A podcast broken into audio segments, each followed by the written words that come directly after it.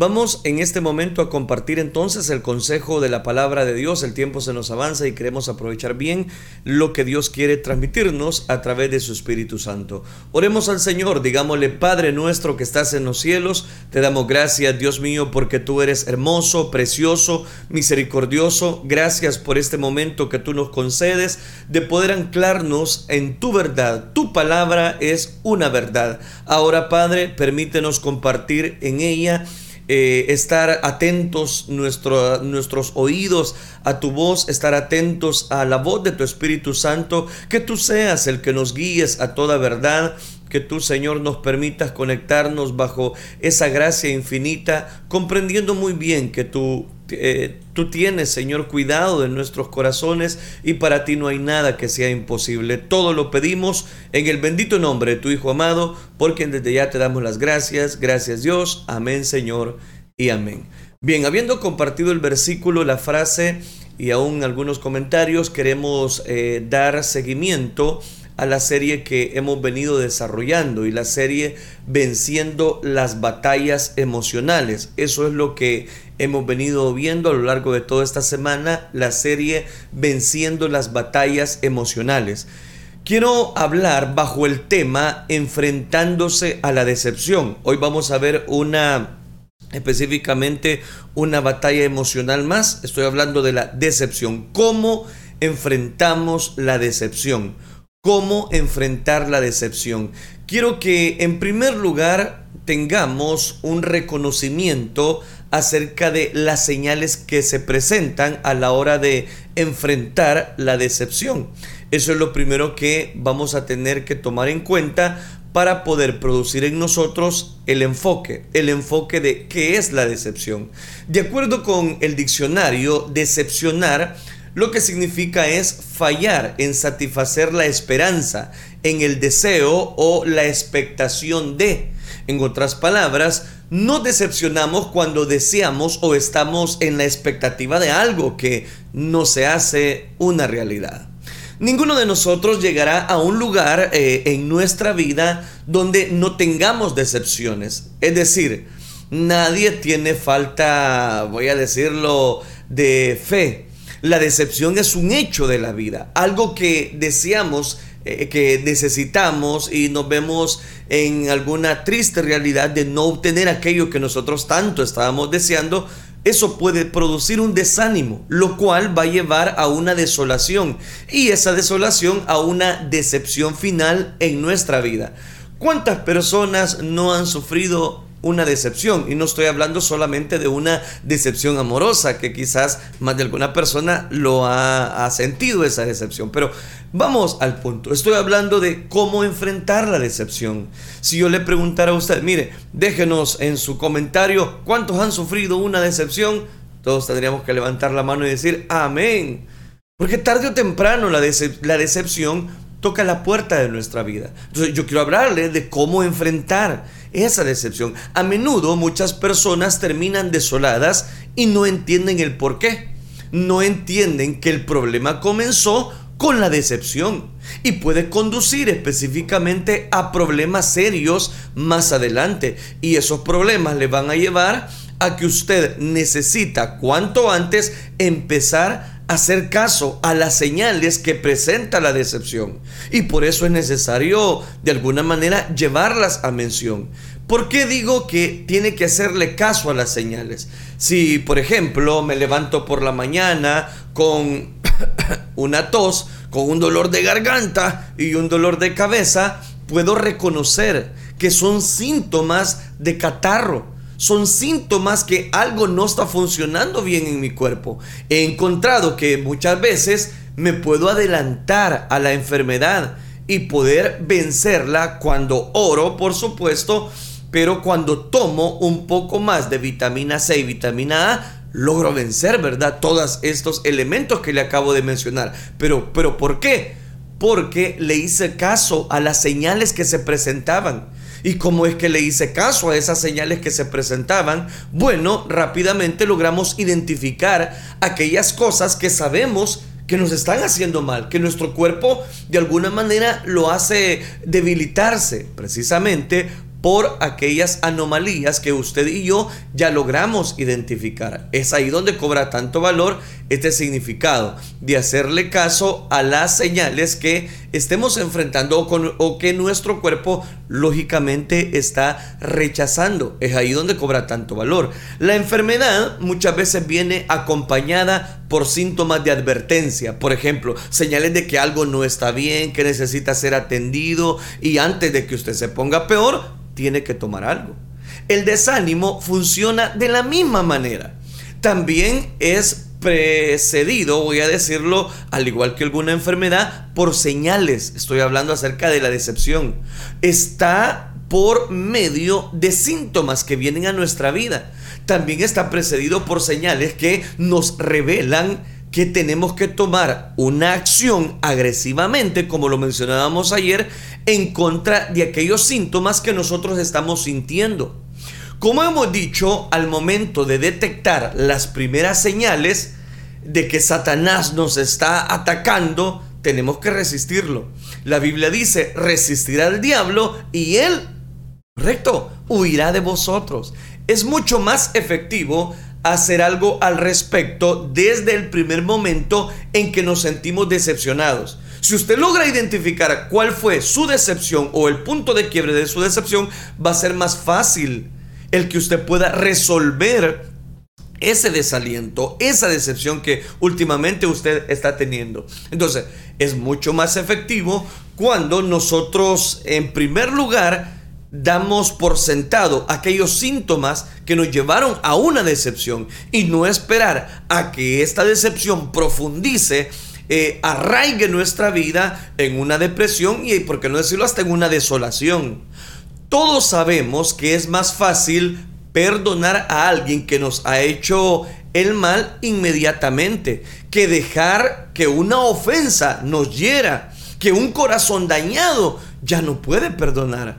A esperar perdonar a esa persona después que hemos dado mucho tiempo al diablo para que el diablo trabaje en medio nuestro y nos haga sentir airados, amargados, duros de corazón, a tal punto que ya no queremos conciliar el perdón con aquella persona. Entonces, note, es más fácil perdonar cuando está recién el ofendido o la ofendida quiere poner diligencia en el perdón, que cuando dejamos que una raíz de amargura empiece a minar, a dañar nuestro corazón.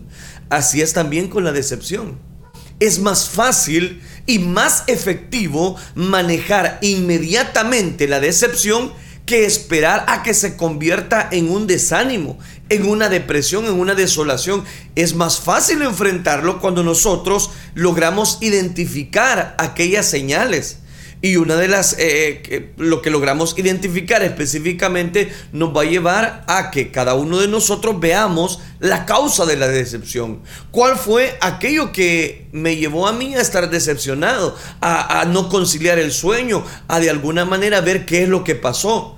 Suponga que usted planifique una comida, una buena comida en el campo, una barbacoa, eh, una carnita asada u otra actividad en un parque puede ser una boda, eh, pero usted la está planificando al aire libre. Pero resulta que usted ha planificado y llueve. Ha invitado a toda la familia, a todos los amigos más cercanos, ha hecho los preparativos elaborados, ha invertido mucho esfuerzo, ha invertido mucho tiempo y ha invertido hasta dinero para asegurarse de que todo esté perfecto para ese día de la fiesta. Entonces comienza a llover y el resultado es que todo termina mojado. Eso es una decepción. Pero es una decepción pequeña. Uno que pueda, de alguna manera, usted puede sobrevivir. He aprendido que en momentos así, lo mejor es no ponernos nerviosos. Pero sí decir, ah bueno, eso es desalentador. Claro, por supuesto, es desalentador. Invirtió dinero, invirtió tiempo y la fiesta fue todo un desastre.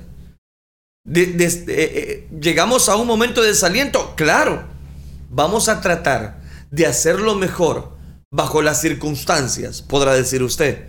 Pero espérese, otras decepciones son más serias y potencialmente perjudiciales, especialmente si giran alrededor de personas y no de objetos inanimados como el tiempo. Aquí es donde quiero citarle específicamente lo que dice el Evangelio de Juan, capítulo 2, versículo 24, donde encontramos la importancia de, pero Jesús mismo no se confiaba de ellos porque conocía a todos. Usted no tiene que poner su mirada en cuanto a una confianza en todas las personas. Hay personas que nos van a decepcionar. Hay personas que de alguna manera nos va a llevar a un desaliento. ¿Y cuál es la mejor solución? Lo que Jesús hizo. Jesús mismo no se fiaba de ellos porque conocía a todos.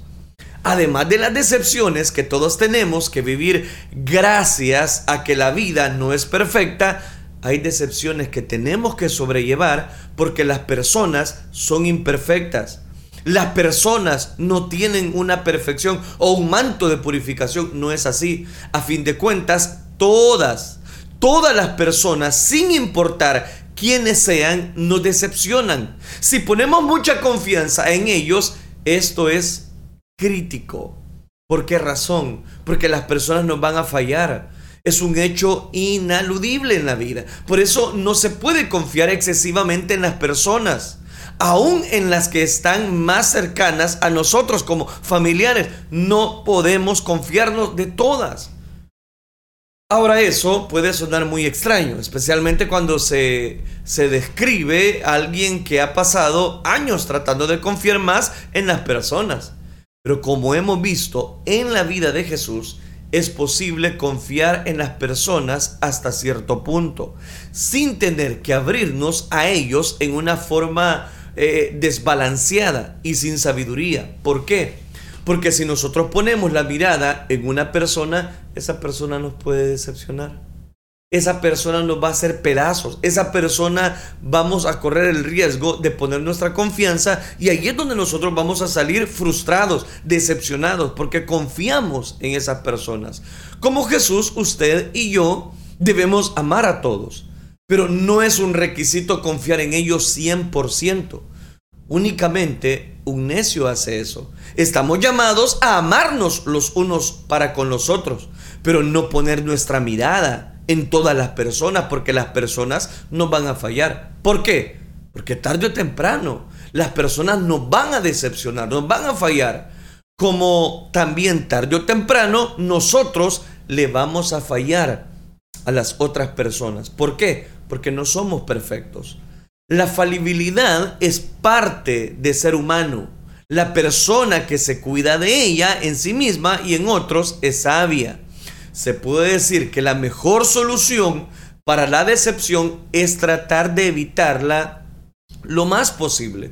Y la mejor forma de hacer eso es de ser realista con nuestras esperanzas, deseos, con nuestras expectativas, especialmente en todo lo que tiene que ver con los seres humanos, incluyendo a nosotros mismos. Por eso es importante declarar lo que dice Proverbios capítulo 10 versículo 1. El hijo sabio alegra al padre, pero el necio es tristeza de su madre.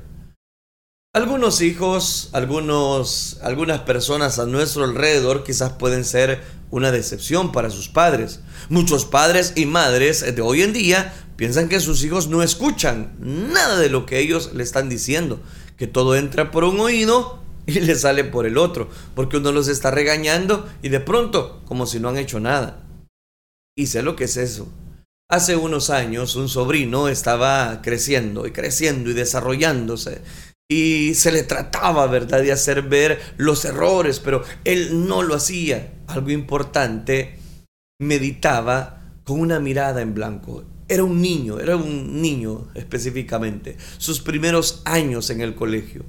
Pero como si estuviera escuchando una palabra de lo que uno no decía, es decir, como que él no escuchaba, pero ni una palabra. Un día lo regañaron en el colegio por algo que él hizo, lógicamente. Cuando le pregunté lo que hizo, encogió los hombros. Eso no es una respuesta, le dije yo. Te pregunto, dime, ¿qué hiciste? ¿Por qué te regañaron? No sé, dijo entre dientes. No importaba cuánto uno lo cuestionaba. Al final decía, no lo sé. Me regañan por gusto. Así que le expliqué detenidamente la importancia de cómo uno debe de comportarse, cómo uno debe de escuchar en el colegio, cómo uno debe prestar atención ante lo que los maestros están diciendo. Tenía que prestar atención. Al próximo día lo enviaron nuevamente al colegio esperando ver un, mejoramiento incalculable en su actitud y en su comportamiento. Al contrario, regresó del colegio con una nota de parte de la maestra que decía que había tenido el peor día desde el, desde el comienzo de las clases. Esa clase de situación causa una tremenda decepción a los padres. Recuerdo que causó mucha decepción a mi hermana. ¿Por qué le cuento todo esto? Porque pequeños detalles pueden llevarnos al camino de la decepción, al camino del desánimo. Esa clase de situación causa decepción a los padres. A veces es peor. Según el niño va creciendo porque esperamos más de él. Cuando más grande sea la esperanza, el deseo, y este es el punto, la expectación que nosotros tengamos, más grande puede ser la decepción que nosotros tengamos que enfrentar aún incidentes menores pueden causar una gran frustración, una decepción amarga que nos lleva a los problemas más serios si no son resueltos apropiadamente y en el momento que estamos enfrentando la decepción. Y ahí es donde cobra tanto valor, porque uno dice, ah, no, pero ese es algo muy pequeño y quizás yo lo voy a poder controlar. Mm, cuidado, cuidado porque Cantares capítulo 2, versículo 15 nos dice, cazadnos las zorras, las zorras pequeñas, dice, que echan a perder las viñas, porque nuestras viñas están en cierne. Las zorras pequeñas, puede ser una zorra muy pequeña, pero puede echar a perder toda una gran cantidad de hectáreas de viñas, de manzanas enteras de viñas. ¿Por qué? Y solo puede hacerlo una zorra, y una zorra muy pequeña hablando de ese animalito que quizás hasta se ve inofensivo. Pequeñas desilusiones pueden crear frustración que a la vez puede dirigirnos a grandes problemas, a problemas grandes que pueden causar mucho daño. Además de las grandes decepciones que ocurren cuando no se da una promoción, voy a decirlo, o no se le dé no se le dé seguimiento a esa decepción, ¿qué va a pasar? Podemos salir heridos, frustrados, sentirnos igualmente disgustados, frustrarnos con otra serie de molestias menores. Por ejemplo, suponga que usted tiene una cita de almuerzo y la otra persona no llega y lo deja plantado. Usted empieza a decepcionarse en el día. O suponga que hace un viaje especial al centro comercial para comprar cierto artículo de descuento y resulta que lo compra y al llegar a su casa usted ve que ese producto ya está vencido. Empieza la decepción a obrar. Usted encuentra su mejor traje, la elegancia parece favorable porque usted se pone su mejor camisita, porque tiene que tener una junta con el gerente de la empresa. En esa, en esa, tiene, en esa oportunidad tiene una ocasión especial para dar a demostrar su capacidad intelectual para que lo asciendan en la empresa. Y resulta que de pronto se da cuenta que el vestido o la corbata está desgarrada. Todas estas cosas son frustraciones pequeñas que pueden sumarse una con la otra, una con la otra y convertirse en algo serio. Por eso es que tenemos que aprender a mantener la expectativa adecuada, porque pequeños elementos pueden llevarnos a una frustración, a una decepción. Si no podemos, eh, voy a decirlo de esta manera, perder el control de todas las cosas, y sean cosas, una suma de cosas pequeñas nos pueden llevar a perder el control, lo cual puede causar serios problemas cuando nos enfrentamos a un verdadero reto. déjeme darle un ejemplo. Imagínese que comenzó su día con una gran expectativa, despertándose tarde. Pero ¿qué pasó? Usted se cambia rapidito, eh, se va al trabajo un poco frustrado, camino a la oficina, el tráfico le hace llegar aún más tarde de lo que usted esperaba. Entonces cuando finalmente llega a su trabajo, se entera que alguien en la oficina ha estado chismeando de usted a sus espaldas va a buscar mejor un café, usted se prepara su cafecito para calmarse empieza a respirar más profundamente, pero derrama el café sobre su ropa. Y el problema es que tiene una reunión importante con su jefe y no tiene tiempo para irse a cambiar. Todas esas cosas amontonan, unas, una, eh, arruinan el día, empieza a decepcionarse. Entonces justo en ese momento recibe un informe del médico a través de la llamada telefónica que no es como usted esperaba. Y como si eso fuera poco, la persona que le llama le dice que necesita ir rápidamente al médico porque sus exámenes están disparados. ¿Cuál sería su reacción? Más probable sería tener fe o tener furia. Todas esas frustraciones pequeñas como el tráfico, el chisme, el café derramado sobre su camisa, eh, eh, la base de la calamidad más grande, cuando uno ve todos esos elementos, son pequeños detalles, pero que lo van a llevar a tener una gran decepción. La enfermedad diagnosticada o relacionada nos va a llevar a un fracaso.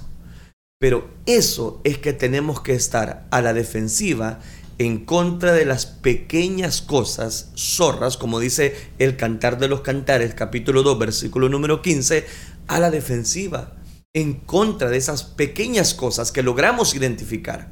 Tenemos que aprender a hacer lo que hizo Pablo en el libro de los Hechos, cuando la serpiente se acercó en su mano, él simplemente se sacudió la mano y removió aquella víbora Hechos capítulo 28, recuerde ese pasaje. Si aprendemos a lidiar con las decepciones según lleguen, no tendremos que lidiar con una montaña de desolación. Si aprendemos cada día a enfrentar esas acusaciones, esos pequeños elementos que quieren decepcionar nuestra vida, lógicamente va a ser más fácil encontrar la, encontrar la salida ante aquella decepción. Eso me hace recordar una, una historia. La cena estaba servida. Era una cena apetitosa, sabrosa, abundante. Consistía en, un, en una carne asada, arroz, pollo asado, papas fritas, ensalada y un postre. Pero un personaje no iba a probar esa cena. Decía no poder comer. No tenía ganas de comer no debía comer, había decidido permanecer en ayunos, en ayunas ese día. ¿Por qué? Porque era, resulta, el último día de su vida. Arturo Bishop, condenado a muerte por el secuestro y el asesinato brutal de cinco muchachos, sería ejecutado con la inyección letal en la prisión en los Estados Unidos. Su declaración fue esta, merezco morir. El juicio se le había hecho, y una vez que lo echaron y daron la culpabilidad, la sentencia final, él confesó sus crímenes. Me dejé seducir por el diablo, dijo él. Esas fueron sus últimas palabras. Me dejé seducir por el diablo. ¿Cuántos hombres hay que cometen grandes crímenes, y después de ser descubiertos, arrestados y condenados dicen, me tentó el diablo? Es que el diablo. Arturo Vicios, describiendo su propia actitud ante su crimen, empleó un término muy correcto. Me sedujo Satanás, afirmó el reo condenado. Así define el diccionario la palabra seducir, hacer caer en error o pecado, tentar, sobornar, corromper. Lo cierto es que el acto de seducir ha llegado a perfeccionarse a punto de llamarse el arte de la seducción se, seduce a una mujer a cometer adulterio, se seduce a un niño llevándole a cometer actos inmorales, aun cuando el niño es totalmente inocente, se, se, seduce a un hombre recto, bueno y que cometa un desfalco. ¿Pero por qué? Porque quizás hubo en esa persona una decepción. La Biblia dice que el diablo ha seducido a las naciones del mundo. Por eso todas están plagadas de violencia, de delincuencia, de drogadicción, de alcoholismo, de juego, de adulterio, de licencia sexual, con su moderna y fatal consecuencia, el SIDA. Satanás se ha apoderado de la mente, de la voluntad del hombre, jugando con él como si fuera un títere. Y el hombre y la mujer siguen el camino de la maldad y la destrucción, creyendo que eso es el mejor camino, pero no es el mejor camino. Pero todas estas vidas tuvieron un punto de quiebre en cuanto a una decepción, en cuanto a un desánimo. El lenguaje de la seducción, el lenguaje del amor, son iguales. La presentación del seductor y la presentación del amante, honesto y sincero, es la misma. El dolor viene después. El abandono viene después. La frustración viene después. La factura siempre va a llegar por cobrar. Y hay veces llega por cobrar intereses muy fuertes. Solo cuando el corazón y la voluntad están dedicados al señorío de Cristo, podemos vernos libres de todos esos engaños. Por eso es la intención de todo mi corazón ayudarle a salir de esa decepción. ¿Cómo salir? ¿Cómo encontrar? En primer lugar, quiero invitarle a que usted confíe en Dios. Confíe en Jesús. El salmista decía, ¿por qué te abates, oh alma mía, y te turbas dentro de mí? Espera en Dios, porque aún he de alabarte, salvación mía y Dios mío.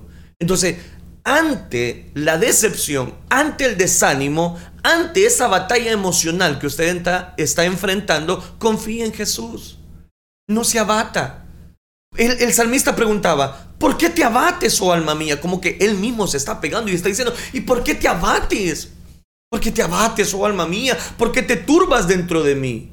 Espera en Dios, porque aún he de alabarte, salvación mía y Dios mío.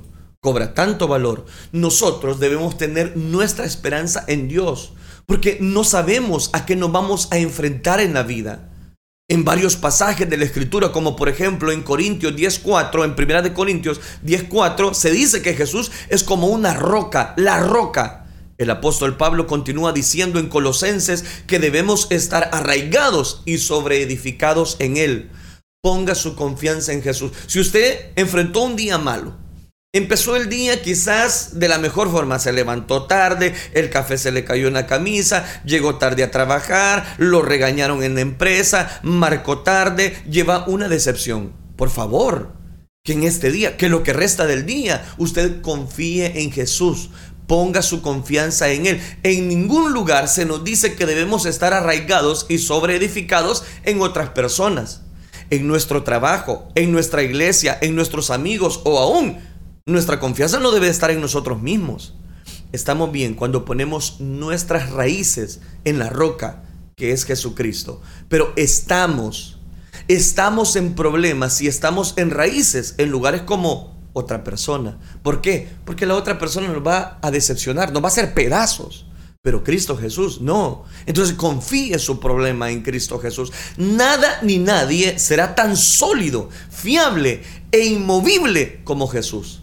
Por eso es que no quiero que las personas se fijen en uno, que pongan su mirada en un ministerio, en una iglesia, en una persona. Por favor, no pongan la mirada en nosotros, los predicadores. ¿Por qué? Porque también le podemos decepcionar, le podemos fallar. Su mirada debe de estar en Cristo Jesús. Confíe su problema, confíe su angustia, confíe su enfermedad. Póngalo en las manos de Dios. Él tiene la respuesta completa para su vida. Ese es el problema con nosotros los seres humanos. Siempre podemos fracasar, siempre podemos fallar porque somos mortales. Pero Jesucristo, está escuchando, Jesucristo nunca le va a fallar. Debemos arraigarnos, edificarnos en Jesús. Ponga su esperanza entera e inalterable en aquel que dijo, yo soy el camino, yo soy la verdad, yo soy la vida, dijo Cristo Jesús, no en los hombres las circunstancias, la cuenta de banco, el trabajo. En nada. No ponga su esperanza en su cuenta de banco. Un día puede estar, otro día no puede tener nada.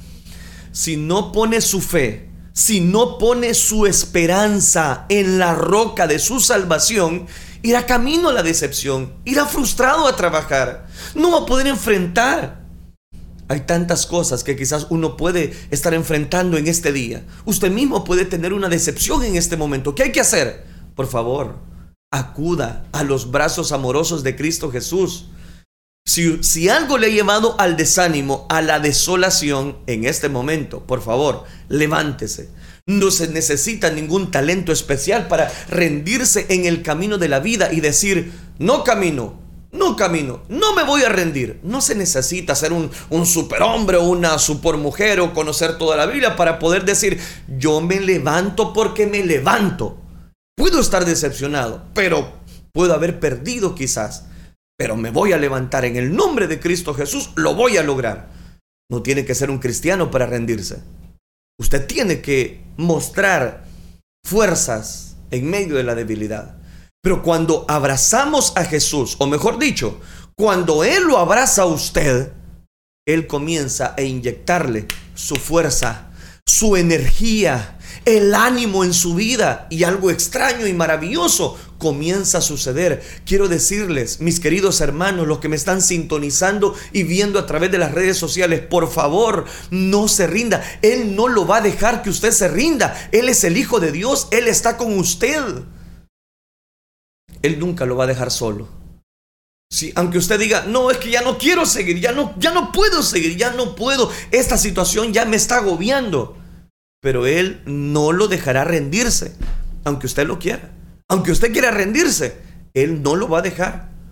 Hubo un tiempo en que antes quería rendirme y dejar todo, pero ahora salgo, empiezo el día, empiezo, me levanto de la cama y comienzo cada día con un ánimo, con una fuerza, comienzo mi día y diciéndole al Señor, Señor, ayúdame en este día, proclamando la palabra y buscando a Dios. No hay un solo día que yo no tenga que predicar la palabra de Dios. Me encanta, me, me, me es impuesta necesidad. Como dicen los jóvenes, me llega predicar la palabra de Dios. El diablo puede estar gritando en, mi oído, puede estar gritando en los oídos para decepcionarnos, pero no me va a decepcionar. Eso no se está haciendo. Pero ni una palabra, ni un eco lo único que usted tiene que decirle a esa voz interior, cállate diablo, cállate, que conmigo está Jesucristo, el Hijo de Dios, el que murió por mí en la cruz del Calvario, el que nunca me dejó solo, el que nunca me dejó sola. Dígaselo, dígaselo enfrente a ese enemigo y dígale, diablo, cállate, te reprendo. Jesucristo es mi líder y por lo tanto voy a vencer no se, no, se sienta desanimada, desanimado. Usted y yo necesitamos decir que venga lo que venga, vamos a seguir luchando y caminando hacia adelante, sin importar lo que pase. Le digo de todo corazón, levántese, empiece de nuevo. Pablo en su carta a los Romanos, capítulo 12, versículo 16, les dice, unánimes entre vosotros, no altivos, sino asociándonos con los humildes no seáis sabios en vuestra propia opinión. ¿De qué nos habla eso? Cuando se asoma el desaliento, cuando empiece usted a ver ahí una luz al final del túnel y empieza a ver quizás una frustración, empiece de nuevo. Porque si no terminas eh, con esa actitud, vas a salir desanimado, desconsolado y, ¿por qué no decirlo? Herido, tu corazón despedazado. Por eso es que tenemos que aprender a adaptarnos y a cambiar la dirección. Eso fue lo que se debe de hacer. Eso es lo que se tiene que hacer. Si sientes que estás yendo a una decepción, por favor, abraza a Cristo Jesús. Tome en cuenta las palabras que yo he dado en esta mañana. Claro, no siempre será fácil y nunca será fácil. Es más, es muy difícil sobrellevar el final de una situación pero la respuesta sigue siendo la misma, independientemente de las circunstancias que tenemos que encarar o manejar. Debemos emprender, debemos manejar la situación tomados de la mano de Cristo Jesús y vamos a disfrutar de una nueva oportunidad, de una nueva y emocionante bendición que Dios tiene preparado para cada uno de nosotros. La pregunta es, ¿y cómo está usted? Ay, hermano, yo la verdad pues estoy decepcionado. Mire a mí, yo si yo le contara. No, ¿Y qué tiene que hacer? Pues tómese de los brazos amorosos de Cristo Jesús. Muchas veces ocurren tragedias, ocurren problemas, ocurren desaciertos en nuestra vida. Cuando pensamos que ya tenemos la fortuna en nuestras manos, algo nos hace perderlo todo y nos reduce a nada, a la pobreza. Y cuando queremos alcanzar el triunfo artístico, el deportivo, el político, nos vemos de pronto rodeados de una derrota. ¿Qué hacer en esos momentos? ¿Cómo sobrellevar esas decepciones? Muchos se entregan a la desesperación, echan la mano del veneno, se ahorcan, toman una pistola y acaban con su vida. Otros se sumergen en un pozo quizás de alcohol, de droga y nunca más logran sobreponerse ante esa adversidad. Otros se vuelven eternos resentidos, amargados, no le hayan valor a la vida y otros entran en un profundo e interminable periodo de depresión. ¿Serán estas las únicas opciones ante el fracaso? Yo le digo, no, hay otra es la opción espiritual. Aún en medio del más espantoso fracaso, aún en medio de la más terrible decepción que usted tenga, siempre queda Dios. Jesucristo, el Hijo de Dios, el Salvador, el intercesor de los fracasados. Él está cerca de cada persona. Necesita que usted invoque su presencia y Él está cerca. Y Él llegará en el momento que usted tanto lo está necesitando que cada uno de nosotros podamos encontrar el oportuno socorro a través de Cristo Jesús. Hermano, hermana, por favor, levante su mirada y no, se, y no esté más decepcionado. Si usted pequeñas cosas lo llevaron a desviar su mirada y hoy, y hoy no le encuentra valor, sentido a la vida, yo le digo, en Cristo Jesús hay una esperanza. ¿Por qué te abates, oh alma mía? ¿Y por qué te turbas dentro de mí? Espera en Dios, porque aún he de alabarte, salvación mía y Dios mío. Abrace a Cristo Jesús y fuera la decepción. Oremos al Señor. Padre nuestro que estás en los cielos, te damos gracias, Dios mío, porque tú has sido bueno con nosotros. Gracias por ilustrarnos, Señor, esta verdad. Ayúdanos a cada uno de los que han estado conectados y que nos honran con su presencia a través de Radio Restauración, a través de las redes sociales, a través de este Facebook Live. Bendíceles a todos abundantemente, pero sobre todas las cosas, aquellas personas que últimamente han estado decepcionados, se decepcionan, se decepcionan de sí mismos, del trabajo, ayúdales a vencer, por supuesto, tomándolos de tu mano, porque de esa manera sabemos que somos más que vencedores Lejos de ti, Señor, nada podemos hacer. Gracias por habernos permitido compartir esta palabra que sigue siendo viva y eficaz para cada uno de nuestros corazones. Gracias, Cristo Jesús. Amén, Señor, y amén.